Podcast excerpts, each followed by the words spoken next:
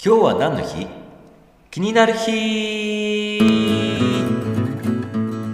この番組は気になるパーソナリティミサウがお届けをしていきます。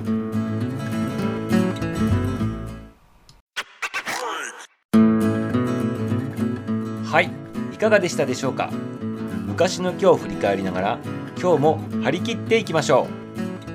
う。そしてこの番組がためになった面白かったもっと聞きたいなと思われましたら是非いいねとフォローをお願いします。明日も楽しみにしていてくださいね。それではまた。バイバイ。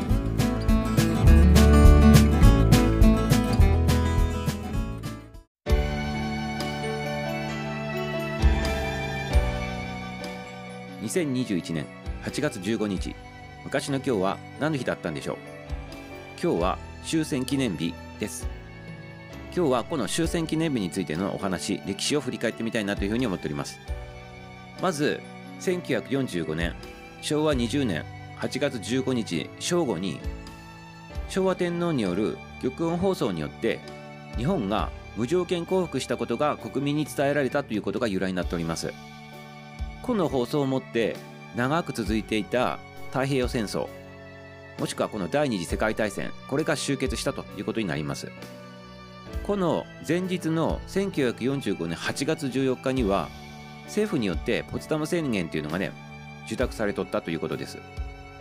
内務省による発表では第二次世界大戦における戦死者の数っていうのが約212万人というふうにされていてね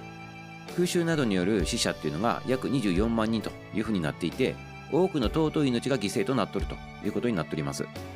まあ、この空襲などの24万人というのはねあくまでもその場所でリアルタイムの数でございますからこの後ね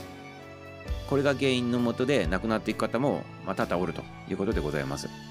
そして1963年からは毎年のように政府主催によってね全国戦没者追悼式っていうのがね行われていて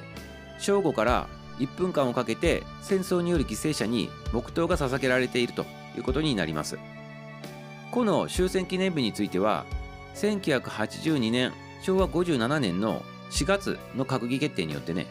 戦没者を追悼し平和を記念する日っていうふうにね定められておるということになっています。ということでいかがでしたでしょうかね。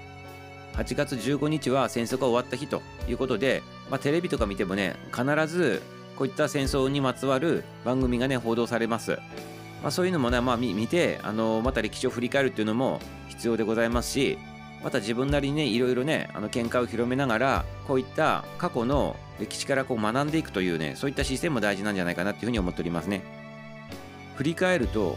約ね80年ぐらい前での話なんでございますね。ということはねまだまだ最近の話でございます。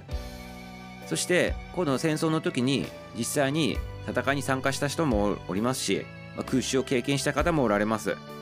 そういった方々からもね話を聞いてね今後も語り伝えていくというねそういったこともねこの若い世代の人たちまあ、アラフィフ世代のミサオもそうでございますけど、まあ、必要なのかなっていうふうに思っておりますね。そして何よりも、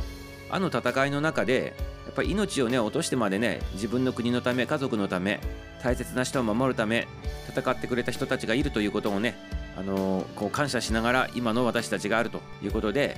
心からね、追悼したいなっていうふうに思っております。はい。今日は終戦記念日でございました。